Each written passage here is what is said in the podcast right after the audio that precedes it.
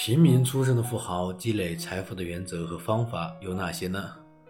我是小东北读书，很高兴在这里与你相遇。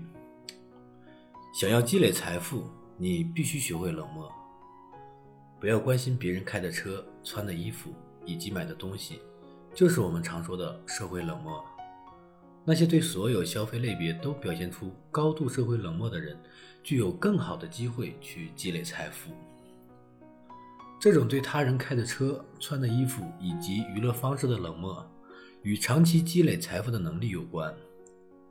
具体而言，社会冷漠可以帮助我们抵御生活中炫耀性消费竞争。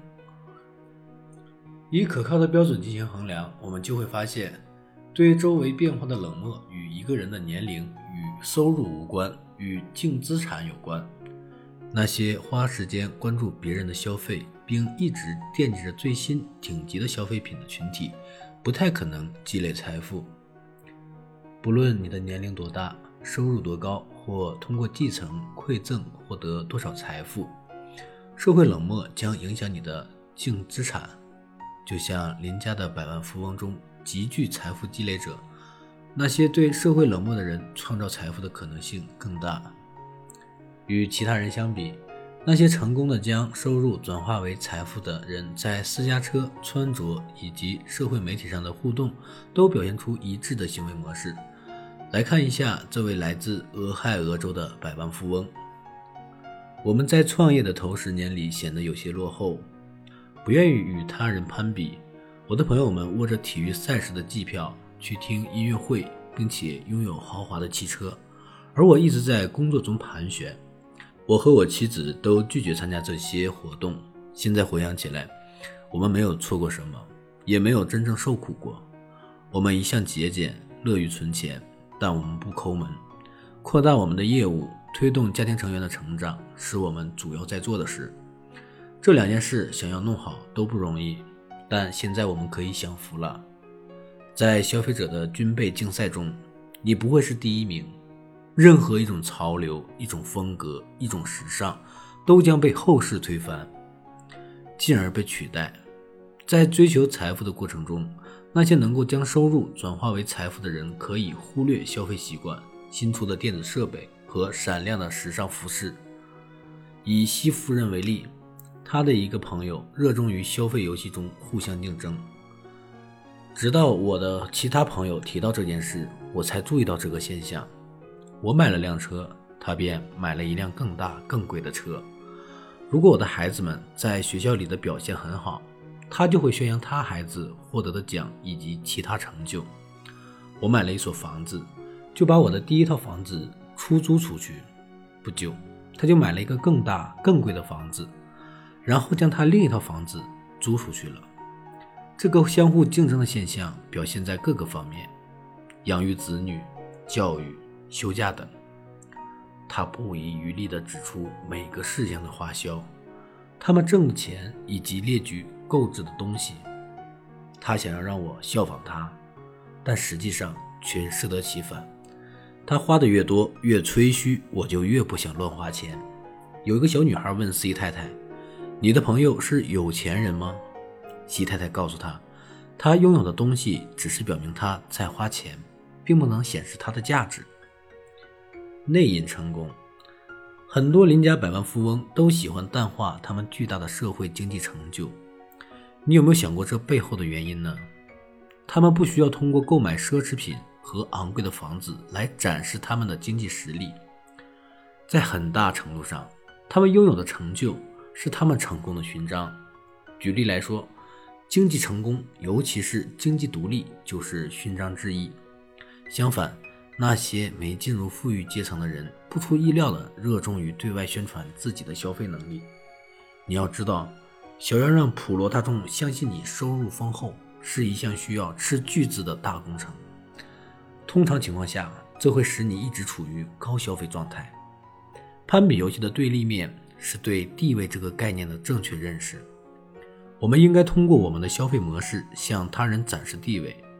我们的研究对象涉及百万富翁、亿万富翁、大众以及新富族群。在这些人中，我们发现那些对别人冷漠、不需要或没有动力向他人展示自己地位的人，更可能在经济上取得成功。举个例子，娱乐业的顶级巨星一般都乐于待在幕后，而不会迷恋聚光灯下的生活。《华尔街日报》曾刊登这样一篇文章，我父亲非常赞同其中阐述的这一原则。戴安·沃伦是一位出色的作曲家，已经写了超过一千五百首歌曲。席琳·迪翁和罗德·斯图尔特都曾演唱过他写的曲子。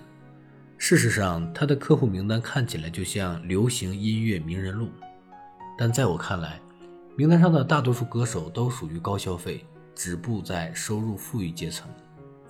他们需要经常站在舞台中央，接受观众的注目。但我们并不能说这完全是谋生需要，在某种程度上，这些人是原始的生命形式，他们必须亲自去猎取和摘取收入和粉丝，而且这个过程是终身的。但戴安·沃伦正好相反，他是人类学家口中的耕种一族的人。耕种者播种、种植庄稼和树木、养牛和写歌，与现场表演不同。作者者写歌的歌曲可以被视为存货，他们一生可以享受一首歌曲带来的版税收入。以下是这篇文章的原话：沃伦女士不在乎普通听众是否知道是她写了这首歌，她本人认为，我希望他们热爱唱这首歌的歌手，甚至可以认为歌手创造了这首歌，但这首歌法律意义上的创作者必须是我，因为我要赚取收入。想要通过四处旅游、购买汽车、住宅等消费去展示对成功的渴求，会成为财富积累道路上的羁绊之一。说完，C 太太暗想：我的经济状态还算不错，未来的退休生活也应该比较舒服。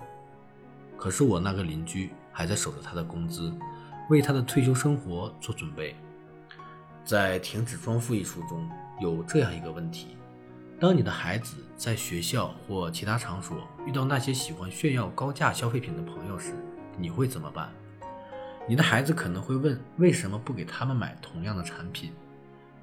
你可以这样告诉他们：一个人的品质或者能力是无法用金钱能买到的东西去衡量。那些穿着华贵、开着豪车的人，并不都有钱。良好的自我感觉与我们在社会中所处的地位息息相关。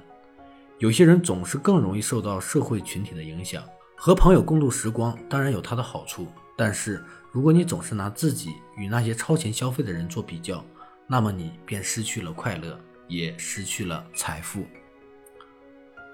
本节的内容到这里就结束了。如果喜欢我的声音，可以关注我。让我们在下一章节再见，拜拜。